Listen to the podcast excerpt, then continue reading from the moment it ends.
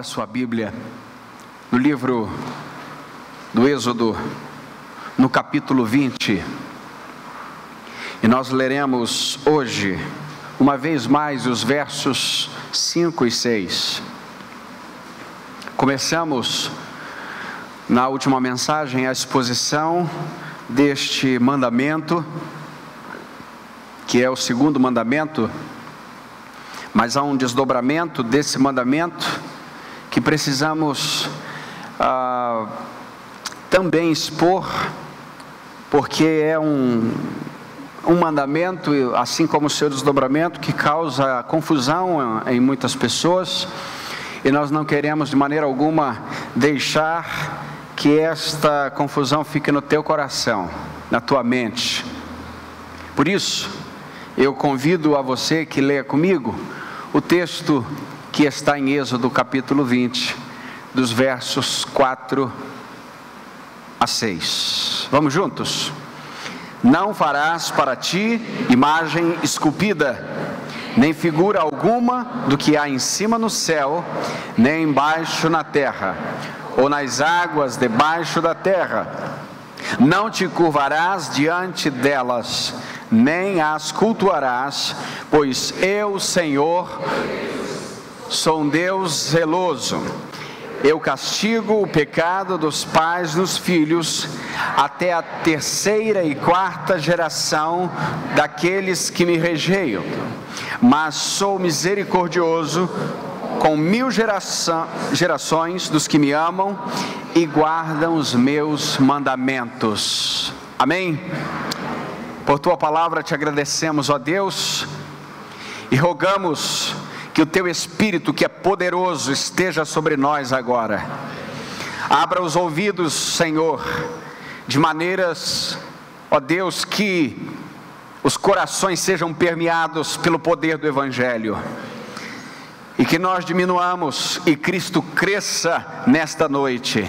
Seja louvado, ó Deus, Trino, Pai, Filho e Espírito Santo. Tua seja a honra, a glória e o louvor nessa noite e que haja conversão de corações, Senhor, mediante a exposição da tua palavra, em nome de Jesus. Amém, Senhor Deus.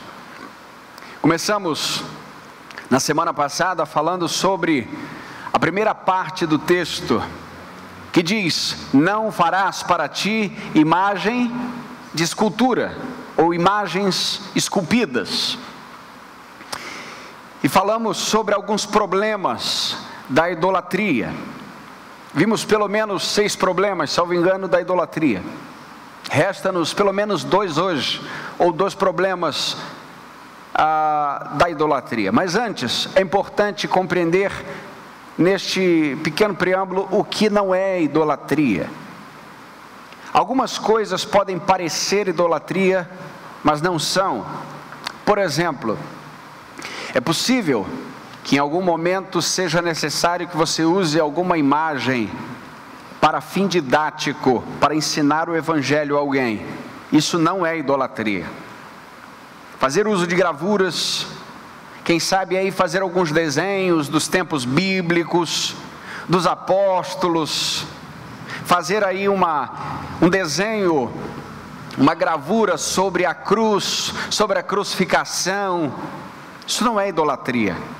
Há muitas pessoas que se convertem pela palavra pregada no auxílio de gravuras. Aliás, quem nunca foi numa EBF e foi abençoado por tanta, tantas gravuras, quando era criança, isso faz poucos dias, poucos anos.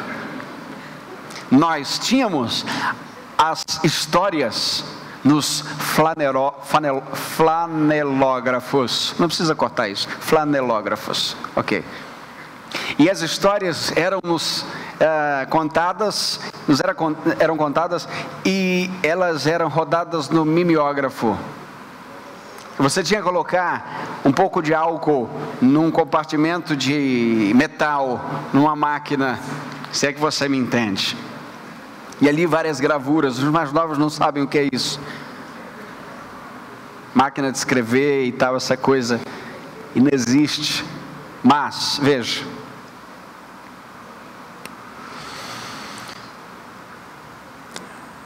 esse tipo de recurso não é idolatria. Se é usado para compreensão do Evangelho, não há problema nenhum. Há muitas pessoas que não sabem, por exemplo, ler ou escrever, que são evangelizados por gravuras. Compreende? Mas eu quero apenas, antes de entrar na segunda parte desse segundo mandamento, talvez seja uma parte difícil de compreensão de muitos, dizer ou trazer pelo menos mais dois problemas que a idolatria tem. Vimos alguns na mensagem anterior, mas eu quero ver mais dois hoje, pelo menos. O problema da idolatria é que a idolatria é uma desobediência e uma ingratidão a Deus. Desobediência e ingratidão a Deus. O texto de Êxodo, no capítulo 35, no capítulo 12, no verso 35 e no verso 36, diz assim: Os israelitas fizeram conforme a palavra de Moisés e pediram aos egípcios joias de prata e de ouro e roupas. E o Senhor fez, lê comigo esse 36, e o Senhor fez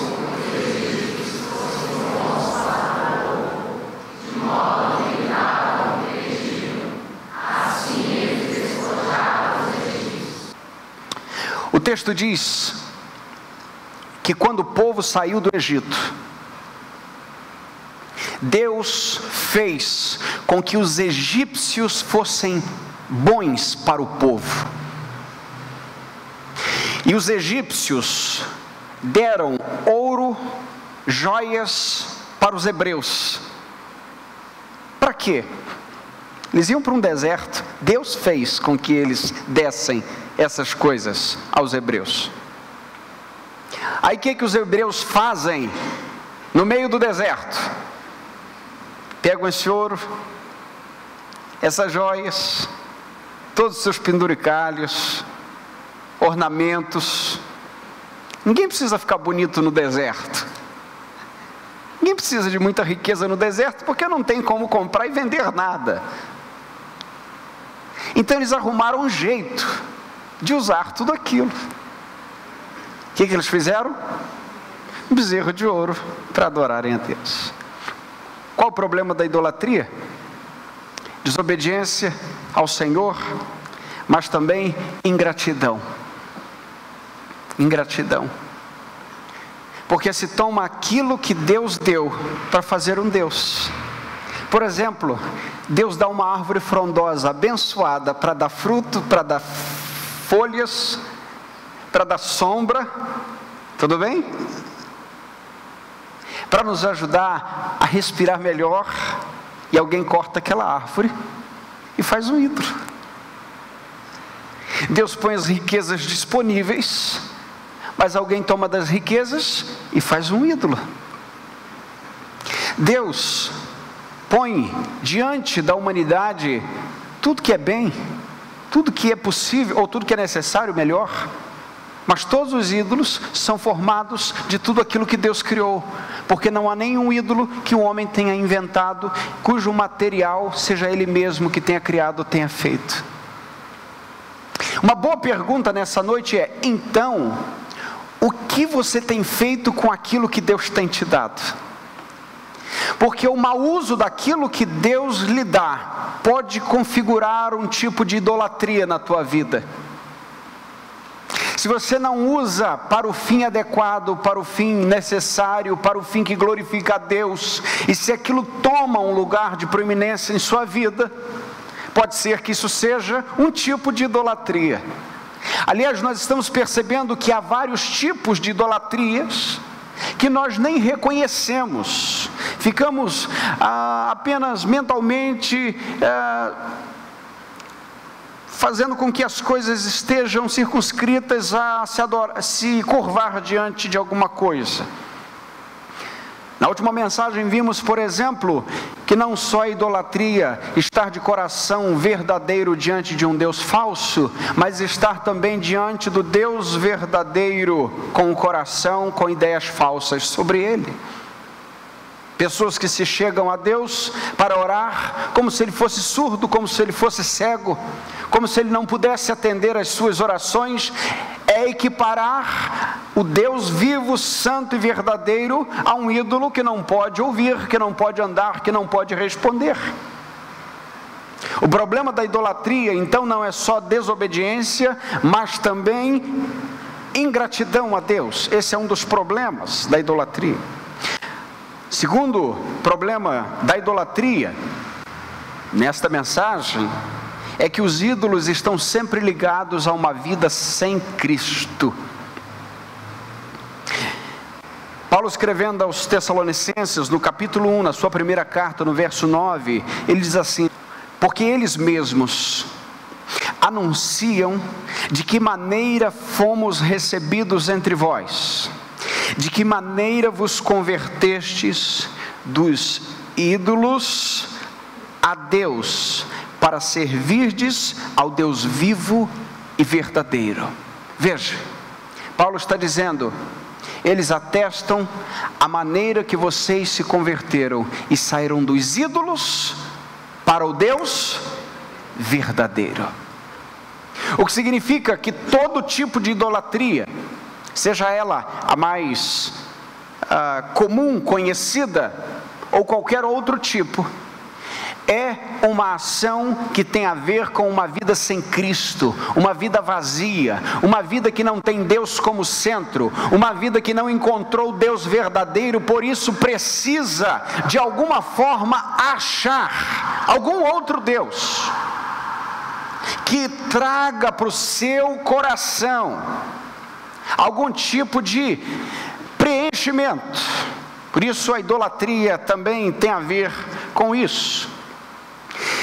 Dessa maneira, queridos, nos lembramos quando Paulo escreve a sua primeira carta aos crentes de Corinto, no capítulo 8, no verso 4, quando ele diz: Os ídolos não são nada. Os ídolos não são nada, porque não há outro Deus, disse Paulo. Por isso, o problema da idolatria é que você está concentrando a sua fé no lugar errado, no Deus errado, da forma errada, do jeito errado, com as intenções muitas vezes que parecem corretas, mas todo o restante está errado. E o Evangelho não é feito de intenções, o Evangelho é a ação de Deus em favor de todo aquele que crê. Por isso, estamos diante de uma de um terceiro problema da idolatria, que tem a ver com aquilo que a gente está falando hoje aqui. Com a segunda parte do versículo que estamos expondo. O problema da idolatria, queridos, é que além de estar ligado a uma vida sem Cristo, é que a idolatria ensina a outras gerações o caminho do pecado. Idolatria é um tipo de pecado didático, é um tipo de pecado que ensina aos filhos a fazerem o mesmo. É um tipo de pecado que tem uma pedagogia eficiente, porque há um apego muito grande na idolatria de um filho, quando ele percebe que o seu pai também tem as mesmas inclinações ou serve aos mesmos deuses. E aí nós ficamos ah, percebendo que há é, ídolos até familiares. E aqui eu não estou dizendo maldições familiares, eu estou falando de comportamento. Tudo bem? Comportamento. Diante disso, chegamos à parte do texto onde Deus diz, depois de ter dito: Não farás para ti imagens esculpidas, não farás para ti esculturas, nem do que há no céu, enfim, na terra, e, e, o texto começa dessa maneira e é concluído da seguinte forma: leia comigo. Eu castigo o pecado dos pais nos filhos até a terceira e quarta geração daqueles que me rejeitam, mas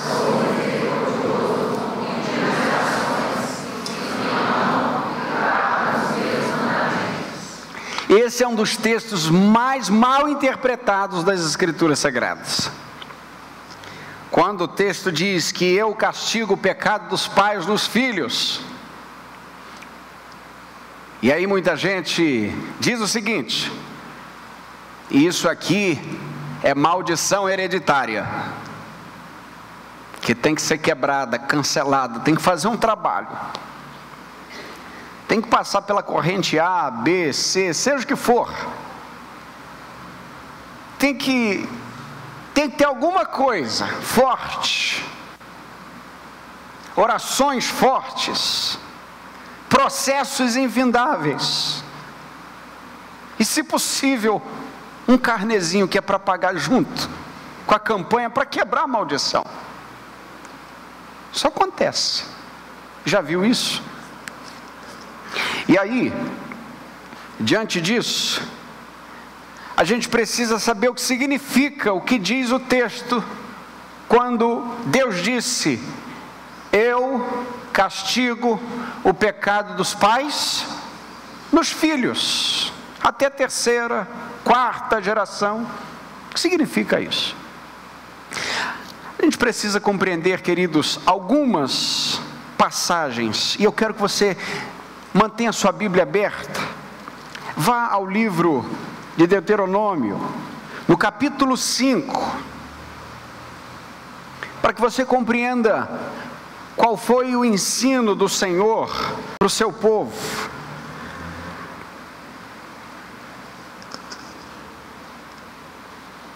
Dê uma olhada. O livro de Deuteronômio é um livro de muitos discursos de Moisés, de muitas pregações de Moisés para o povo, ok? E esse é um deles. No capítulo 5, o texto diz: Moisés, verso 1, chamou todo Israel e disse: Ó Israel, ouve os estatutos e preceitos que vos falo hoje, para aprendê-los e cumpri-los. O Senhor nosso Deus fez uma aliança conosco no Horebe. Não foi com nossos pais que o Senhor fez essa aliança. Mas conosco, vamos repetir isso. Não foi com os nossos pais que o Senhor fez, mas conosco. Sim, com todos nós que estamos aqui vivos. O Senhor falou conosco no monte face a face no meio do fogo. E esse termo aqui, o Senhor falou conosco, é literal. Falou com Moisés e Moisés falou ao povo. Naquela ocasião, Moisés explica: Fiquei entre o Senhor e vós, para vos anunciar a palavra do Senhor, pois tivestes medo por causa do fogo e não subistes ao monte. Ele disse, verso 6, lemos juntos: Eu que te tirei da terra do Egito, da casa da escravidão. O que vem a seguir? Não terás outros deuses além de mim. O que vem a seguir? Não farás para ti imagem esculpida, nem figura alguma do que há em cima no céu, nem embaixo na terra, ou nas águas debaixo da terra, não te curvarás diante delas, nem as cultuarás, pois eu, o Senhor teu Deus, sou Deus zeloso, eu castigo o pecado dos pais nos filhos, até a terceira e quarta geração daqueles que me rejeitam. O que é que Moisés está fazendo aqui? Esse texto é o texto que está em Êxodo capítulo 20, mas ele aparece novamente em Deuteronômio capítulo 5. Por quê? Por que isso? Moisés está relembrando, e uma das memórias que Moisés está trazendo é: povo, vocês estavam lá, Não foi aos nossos pais que Deus contou isso. Vocês viram, vocês só não subiram por medo e temor, mas vocês viram que Deus falou conosco. E ele falou o seguinte: não terás outros deuses além de mim. E ele vai, e ele cita na íntegra os dez mandamentos. Preste bem atenção. Com a intenção de Moisés, homens e mulheres, vocês são responsáveis por passar isso adiante. Vocês viram. Até aqui tudo bem? Vocês, ninguém contou isso para vocês. Vocês viram. Vocês foram testemunhas. E aí, no capítulo 6, dê uma olhada para que a gente possa compreender, pelo menos de forma panorâmica, Deuteronômio capítulo 6. Quando chega no verso 4 do capítulo 6, Moisés diz assim para o povo: Ouve, ó Israel, leia comigo, o Senhor nosso Deus é o único Senhor. O que, é que Moisés está fazendo? Reafirmando: há um só Deus, há um só Senhor. Aquele que vocês viram no Sinai, é esse que nós servimos. Verso 5, veja: Amarás o Senhor teu Deus de todo o teu coração, com toda a tua alma, com todas as tuas forças, e estas palavras que hoje te ordeno estarão no teu coração. Verso 7 e as ensinarás a teus filhos, e delas falarás, sentado em casa e andando pelo caminho, ao deitar-te, ao levantar-te, também as amarrarás como sinal na mão e como faixa na testa, e as escreverás nos batentes das, da casa, nas tuas portas. Está aqui no capítulo 6. Agora veja, veja o verso 20. No futuro, quando teu filho te perguntar, que significam os testemunhos, estatutos e preceitos que o Senhor nosso Deus vos ordenou? Veja o que Moisés está dizendo. Lá na frente, geração que viu o Sinai, vocês que ouviram em primeira mão os mandamentos, vocês precisam responder o que significa. E ele já está antevendo o que vai acontecer. No futuro, quando teu filho perguntar que significam os testemunhos, estatutos e preceitos que o Senhor nosso Deus vos ordenou, responderás a teu filho éramos escravos do Faraó no Egito, mas o Senhor nos tirou de lá com mão poderosa. Veja, queridos, no capítulo 6, Moisés está dizendo o seguinte: vocês que viram, são responsáveis agora por ensinar os filhos de vocês. Vocês vão dar um jeito deles não esquecerem. Vocês vão amarrar até na testa de vocês vocês vão prender nas mãos de vocês, nos portais das casas de vocês, vocês vão escrever: Deus é o único Senhor. Vocês vão escrever os estatutos do Senhor, porque lá na frente, se alguém perguntar, vocês vão relembrar a eles: o nosso Deus nos tirou com mão forte do Egito. Quando nós estávamos no deserto, três meses depois de sair do deserto, o Senhor nos deu os seus estatutos e suas ordenanças, e nós estávamos lá para ver. Veja que responsabilidade desses pais diante de seus filhos. Há então uma responsabilidade enorme que Deus pôs sobre aquela geração que viu os grandes sinais do Senhor no Sinai. Diante disso, precisamos dar uma olhada ainda no capítulo 11, para que você compreenda ainda melhor os porquês do que o Senhor está dizendo.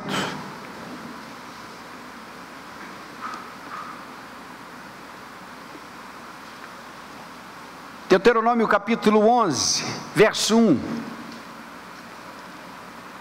Amarás o Senhor teu Deus e guardarás suas normas, seus estatutos, seus preceitos, seus mandamentos, todos os dias.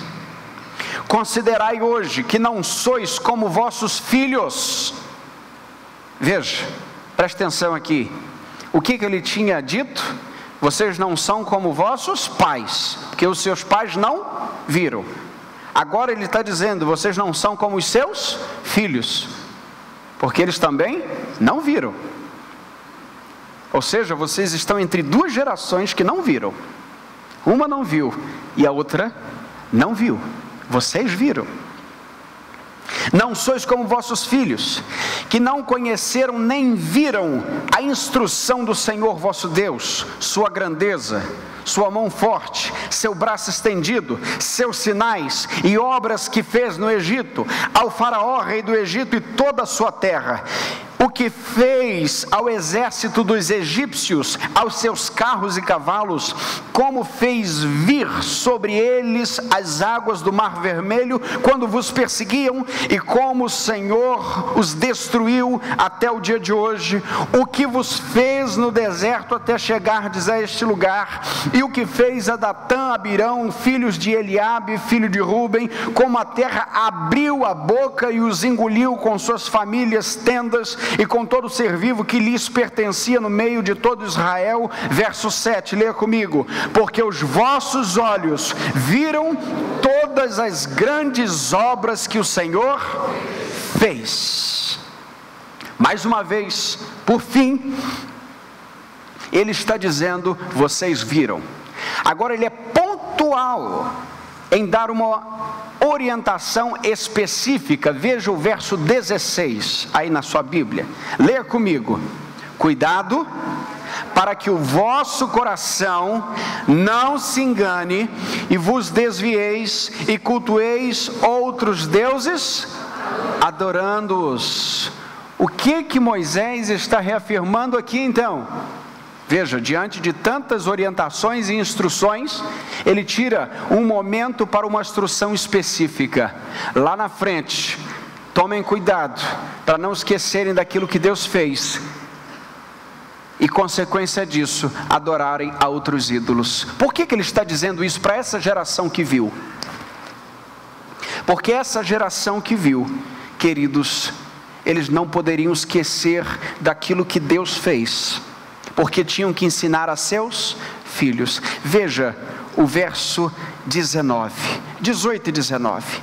Colocai estas minhas palavras no coração e na alma, prendei-as como um sinal na mão, como faixas em vossa testa, e ensinareis a vossos filhos, falando delas, sentados em casa, andando pelo caminho, ao vos deitardes, ao vos levantardes, e escrevereis nos batentes de casa e nas portas.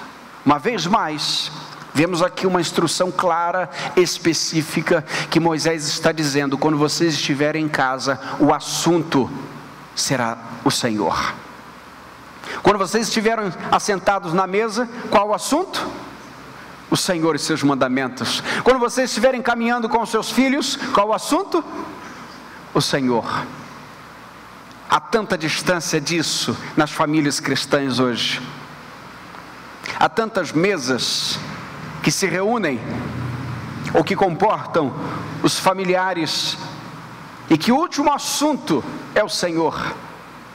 E que a última prioridade é a palavra de Deus. E os assuntos do caminho seguem entre todas as demandas da vida, menos os assuntos do Senhor. Não há nenhum tipo de instrução pontual sobre as coisas do Senhor. Mas isso não é um problema da nossa geração. Esse também foi um problema daquela geração.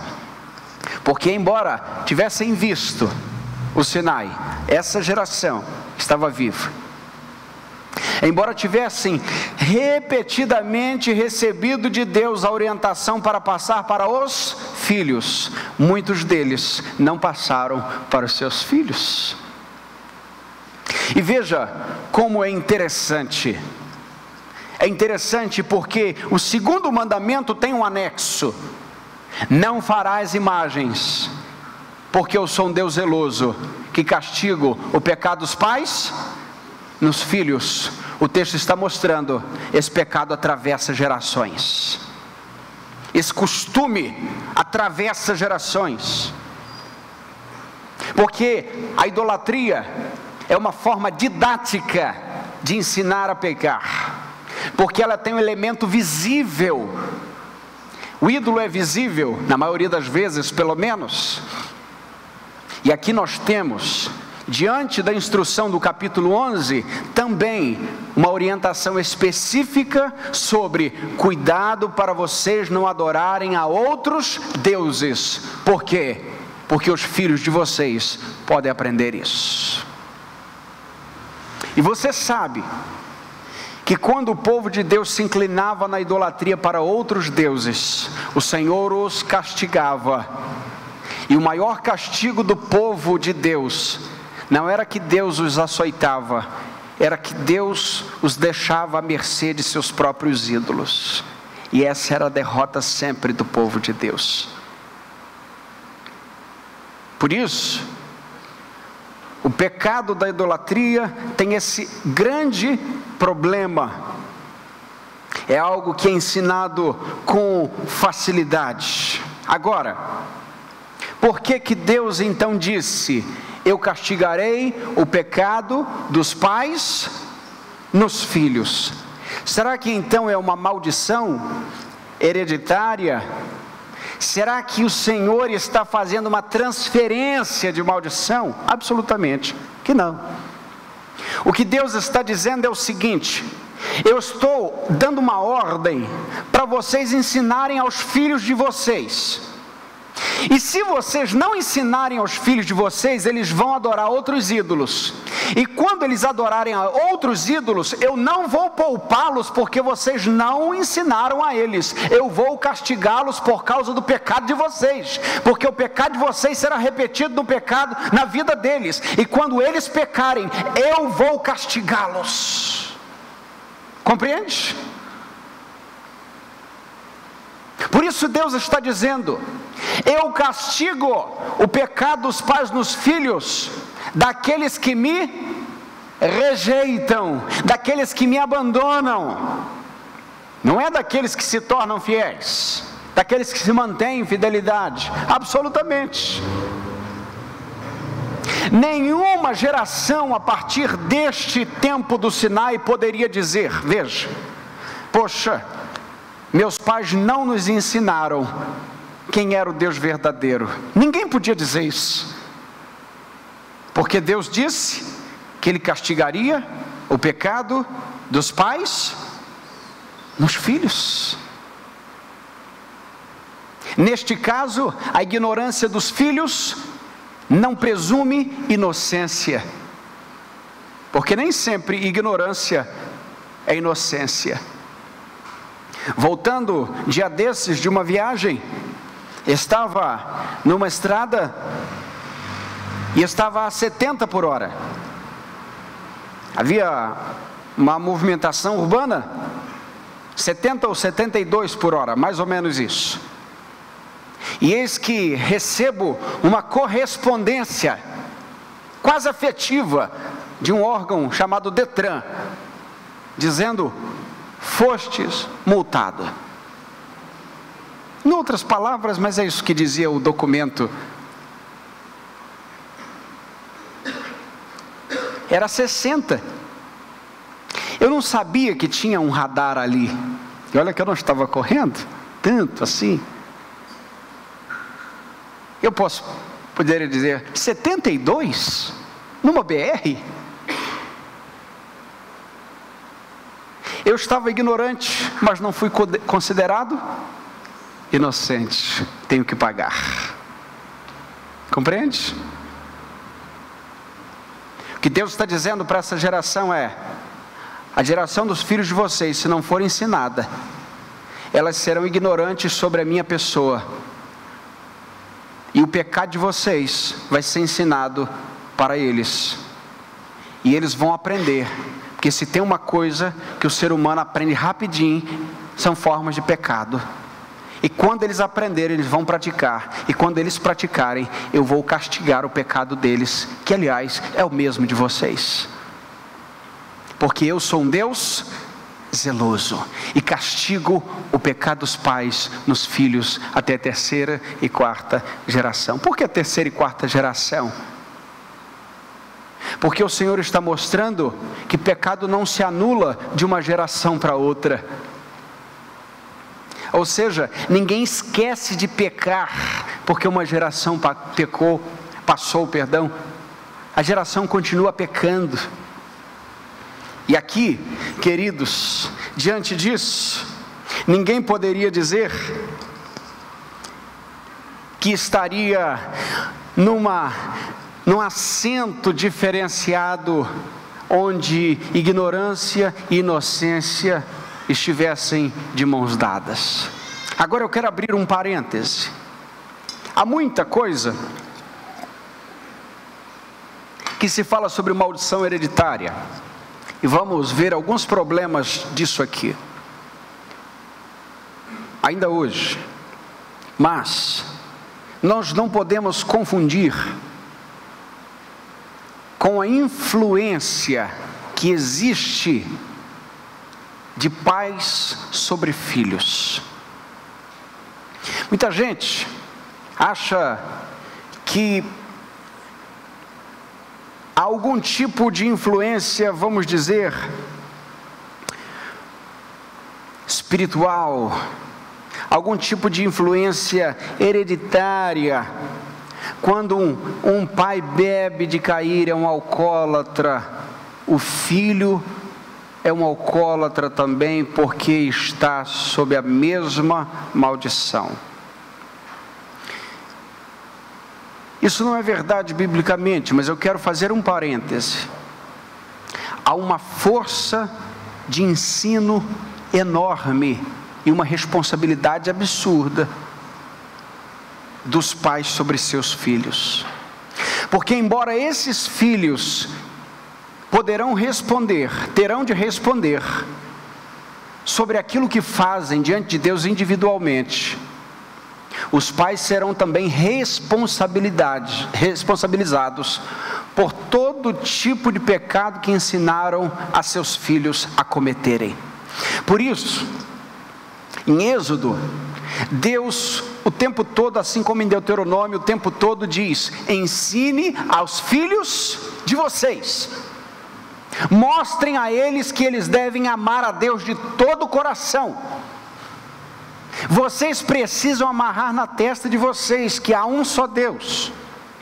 Porque ao passo que há sim o Espírito Santo que convence o, o, homem do pecado, da justiça e do juízo, há também uma grande responsabilidade dos pais sobre os filhos de mostrar que há um só Deus e que Ele é digno de toda a honra e de toda a glória. Por isso, ou diante disso, eu quero trazer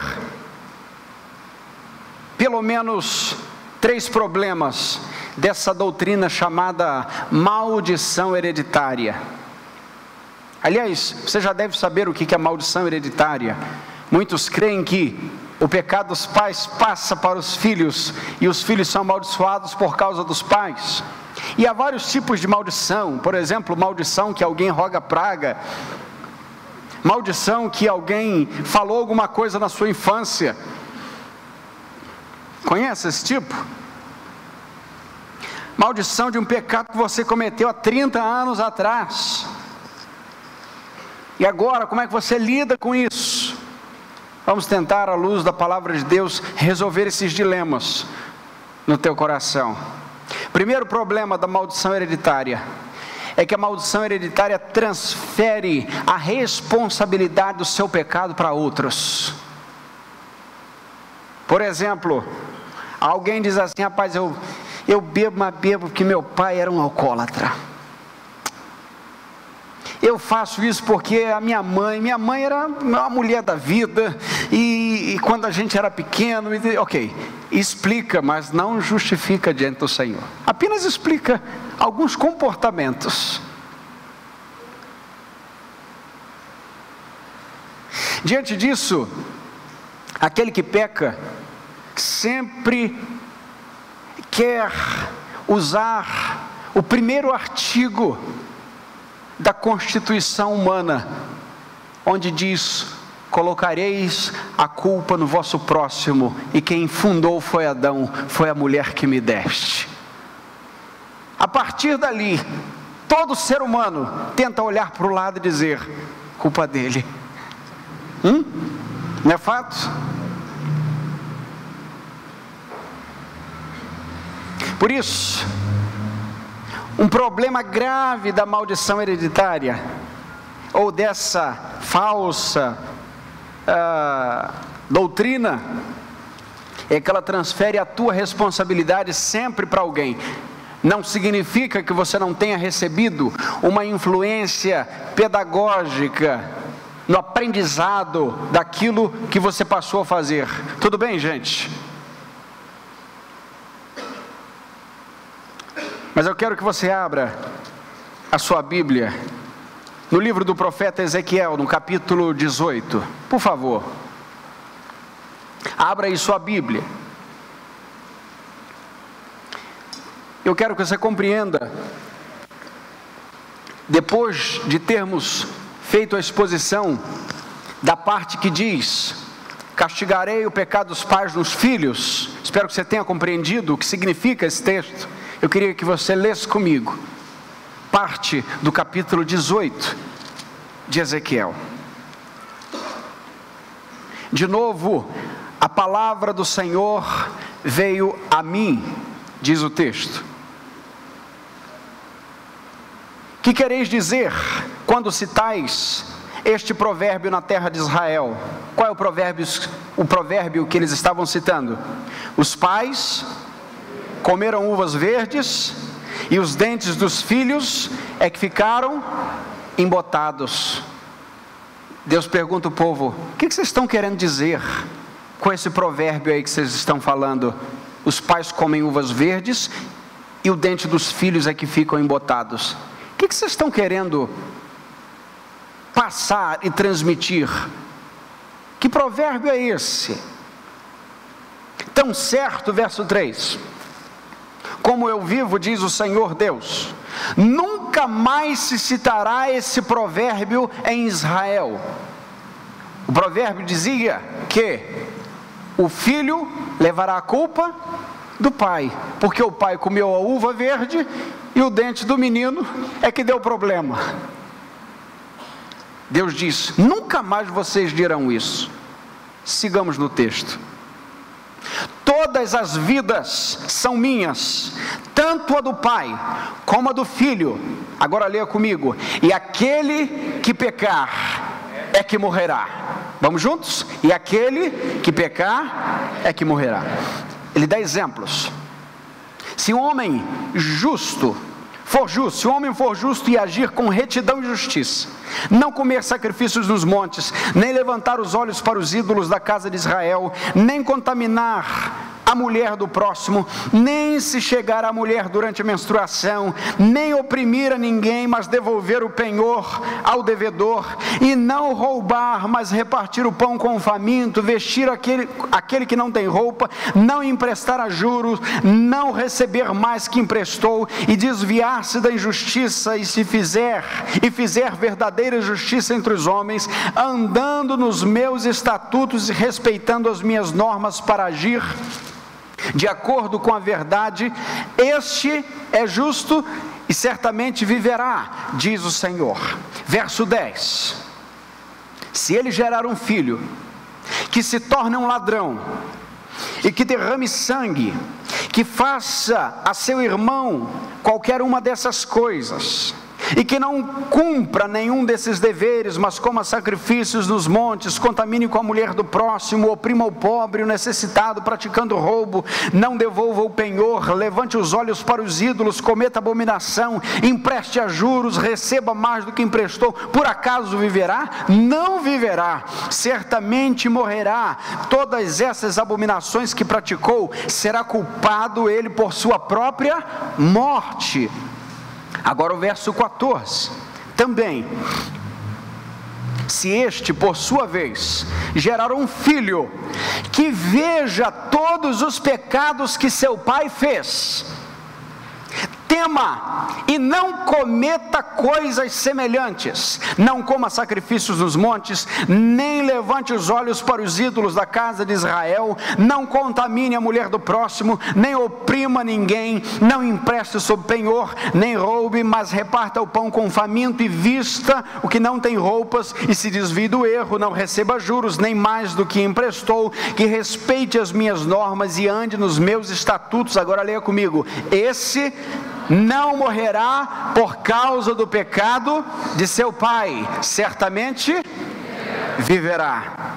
Mas seu pai, verso 18, porque praticou a extorsão, roubou os bens do irmão e fez o que não era bom no meio do seu povo, morrerá por causa do seu pecado. Contudo, dizeis: por que o filho não leva a culpa do pai? Olha a pergunta do povo. E se o próprio filho proceder com retidão e justiça e guardar todos os meus estatutos e os cumprir, certamente viverá. Agora lê junto o verso 20. Junto comigo, aquele que pecar, esse morrerá.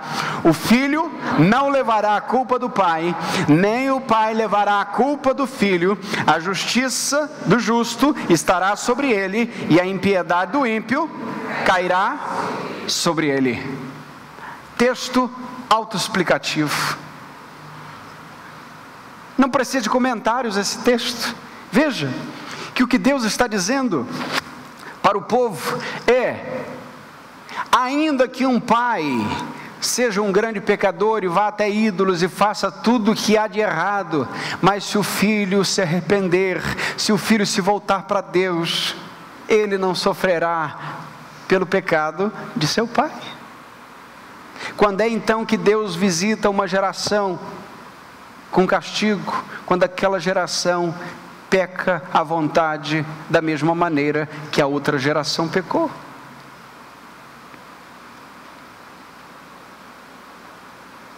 Por isso, há algumas coisas que a gente precisa compreender. A Bíblia nunca disse que nós deveríamos quebrar maldições hereditárias. Estamos vendo aqui, aliás, o texto clássico para a doutrina ou para os doutrinadores da maldição hereditária é exatamente esse texto de Êxodo, capítulo 20, no verso 4 e no verso 5. E nós vemos que não procede, que a Bíblia é clara em desmentir toda falácia. O primeiro problema da maldição hereditária, então, é que ela transfere ou tenta transferir o seu pecado ou a sua culpa para alguém.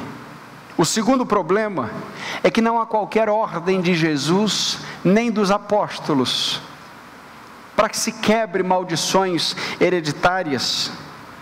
Por exemplo, em Atos capítulo 13, perdão, em Atos capítulo 8, havia alguns samaritanos que seguiam um homem, um mago chamado Simão, e eles se converteram, e não houve nenhum tipo de orientação apostólica para dizer vocês precisam quebrar as maldições. Quando nós chegamos no capítulo 13, nós vemos ah, numa ilha que a pregação do Evangelho chega, um bruxo ali chamado Bar Jesus, quando Paulo está pregando para o procônsul Paulo Sérgio, e há conversões, não há nenhum tipo de orientação de Paulo para dizer: olha, vocês precisam fazer uma corrente, uma, uma quebra de maldição absolutamente. Quando chegamos em Atos capítulo 19, depois segue o 20, quando a cidade de Éfeso recebe um avivamento da parte de Deus e muitos se convertem, e muitos trazem livros de magia, de bruxaria, e empilham na praça central e tocam fogo. Paulo não pediu para que eles fizessem isso, eles estavam fazendo porque aquilo era o que deveria ser feito e era o poder do Evangelho na vida deles, deixando para trás as coisas antigas, os falsos ídolos, os falsos costumes era o poder do Evangelho, era a ação natural. E você sabe que todo aquele montante de livros somava mais de 100 anos de trabalho de um trabalhador se ele pudesse fazer isso. Aquele povo estava dizendo: agora nossa preciosidade é Cristo e não mais aquilo que nós temos. Por isso, não há nenhum tipo de orientação para que se quebre maldições hereditárias. Terceiro problema da maldição hereditária é que, diante disso, supostamente é necessário quebrar a maldição ou maldições que a cruz não quebrou. E aqui entra aquilo que é conhecido como confissão positiva.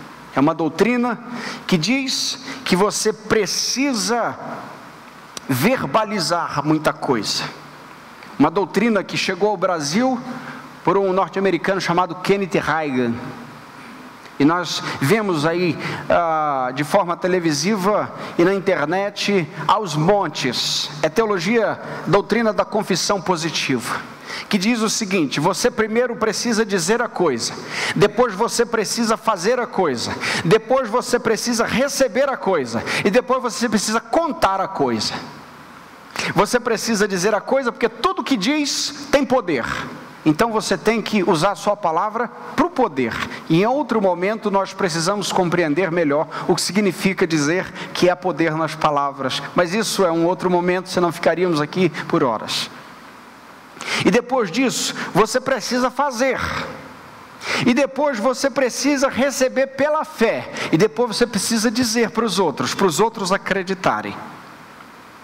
E há também o seguinte: Orar pedindo ao Pai a sua vontade foi coisa de Jesus no Getsemane. Você não pode pedir se for da tua vontade. Você precisa declarar, decretar e receber no mundo espiritual.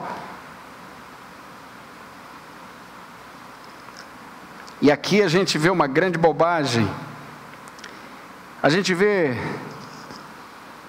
esoterismo com o nome de evangelho coisa do tipo eu recebo,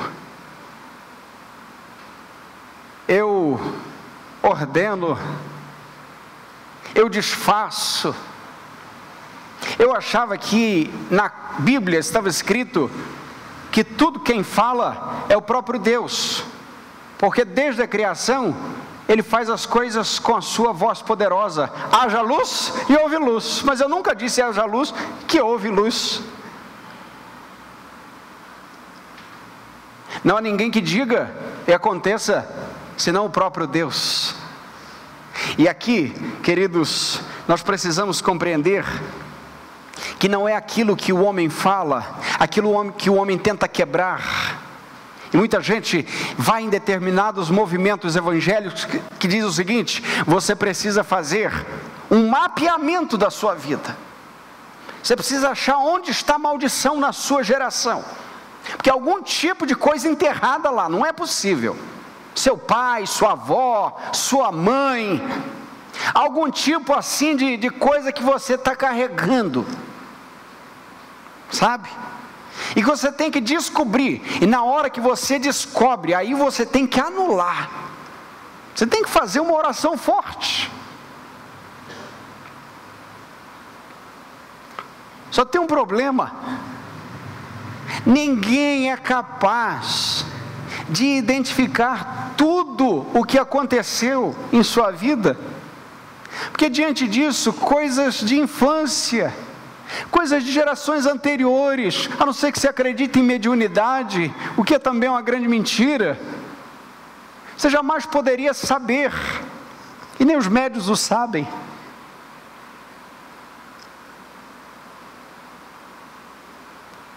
Aí a gente chega na carta de Paulo aos Gálatas, no capítulo 13. Deguste a leitura comigo.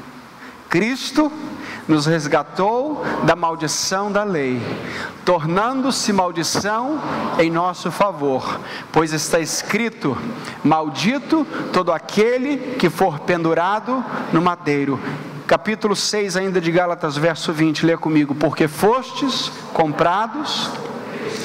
1 Pedro 1, 18: Sabendo que não foi com coisas perecíveis, como prata ou ouro que fostes resgatados da vossa maneira fútil de viver, recebida por tradição de vossos pais, mas fostes resgatados pelo precioso sangue, como de um cordeiro sem defeito, sem mancha, o sangue de Cristo. Agora dê uma olhada ainda em Colossenses capítulo 2, porque isso é importante para você que acredita que tem que quebrar de uma, maldi uma maldição de uma geração para outra, quebrar o elo, desfazer a corrente, entrar na, na. Dê uma olhada.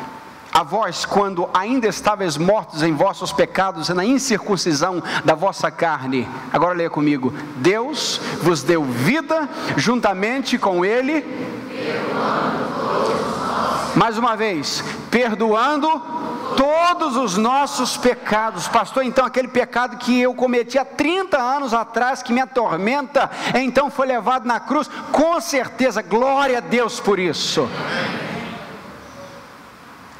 Se você tentar fazer uma lista de seus pecados, você não arranha nem a superfície, porque há pecados que nem eu e nem você conseguimos ver. Agora ainda, gosto disso, verso 14: E apagando a escrita de dívida que nos era contrária e constava contra nós em seus mandamentos, removeu-a do nosso meio, cravando-a na cruz, e tendo despojado os principados e poderes, os expôs em público e na mesma cruz triunfou sobre eles. O sangue de Cristo é suficiente a maldição do ser humano não é que recebeu de seu pai nem de sua avó, mas é aquele que recebe, aquela que ele recebeu no Éden de Adão e Eva. E a esta maldição, para ela, nós temos o poder do sangue de Cristo Jesus, aquele que remove a nossa culpa. Porque comportamento você pode mudar de uma geração para outra, mas culpa, somente o sangue de Jesus pode retirar. Dívida com Deus, somente o Senhor. A última parte do verso 6 de Êxodo 20 é didática. O texto diz: leia comigo, mas sou misericordioso com mil gerações dos que me amam e guardam os meus mandamentos. Que parte didática é esta? O Senhor está dizendo: o castigo eu estendo à terceira e quarta geração, mas a minha misericórdia com mil gerações. O que Deus está dizendo aqui? O número mil para os hebreus, ah, ah, na literatura antiga, era um número praticamente do infinito. O que Deus está dizendo é: eu posso cessar o meu castigo quando há arrependimento, mas as minhas misericórdias não têm fim. Isso é extraordinário. Aplicações finais. Só Deus pode decretar todas as coisas. Qual foi o decreto estabelecido do céu para a terra? João capítulo 19, 30, quando Jesus estava na cruz vertendo o seu sangue. E Paulo acabou de, acabamos de ler o que Paulo disse em Colossenses capítulo 2. E tudo isso foi feito numa expressão tetelestai, que traduzido é está consumado. Então, pastor, não posso, eu não preciso fazer mapeamento espiritual, não preciso recorrer a gerações anteriores, fazer regressão, correr atrás da minha árvore genealógica, nada disso. O sangue de Jesus é suficiente, porque Jesus disse: está consumado. Aleluia. Segundo, só Deus pode quebrar a maldição em que todo homem está afundado. Leia comigo para terminar essa celebração, João capítulo 8, versos 32, 34 e 36. O que diz o 32? E conhecereis a verdade, e a verdade. Aleluia! A verdade vos libertará. Não a igreja X, Y, não a, a, a, denominação X ou Y, não a campanha que você tem que fazer, o carnê que você tem que pagar, o travesseiro que você tem que vestir, a meia ungida que você tem que calçar. Conhecereis a verdade, a verdade vos libertará. 34, e Jesus continuou, juntos: Em verdade, em verdade vos digo, que todo aquele que comete pecado é escravo do pecado. O texto está dizendo: não é por conta do pecado do pai, é todo aquele que comete pecado, ele é escravo do pecado. Mas depois de toda notícia ruim nas Escrituras vem a notícia boa. 36 juntos. Se, pois, o Filho vos libertar, verdadeiramente sereis livres. Glória a Deus. Quem sabe você entrou aqui com um histórico difícil, com pais complicados, com a família toda torta, cheio de informações erradas na mente, no coração. É importante lembrar que toda a sua maldição que você traz de Adão, assim como também eu trazia, pode ser quebrada pelo sangue de Jesus. Porque quando nós conhecemos a verdade, a verdade liberta a nossa vida. Que o Senhor nos abençoe. Que Deus abençoe o teu coração na compreensão de que o sangue de Cristo é suficiente. E de que não há nada neste mundo que possa quebrar qualquer coisa, além daquilo que já foi oferecido no Calvário. No Sinai, as tábuas eram de pedra e elas foram vazadas pelas mãos de Deus. Mas no Calvário, Deus fez o seu filho de sangue, de carne, de osso e o vazou e ele verteu o seu sangue, e por conta do sangue vertido na cruz, nós podemos ter anulação da nossa condenação.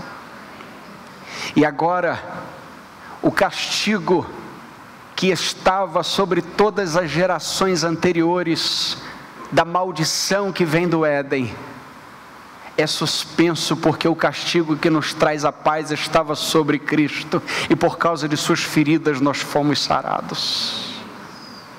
Fora disso, não há evangelho. Evangelho é Deus abrindo os olhos da ignorância e salvando o perdido do caminho do inferno e colocando assentado nas regiões celestiais. Que Deus nos abençoe em nome de Jesus. Amém.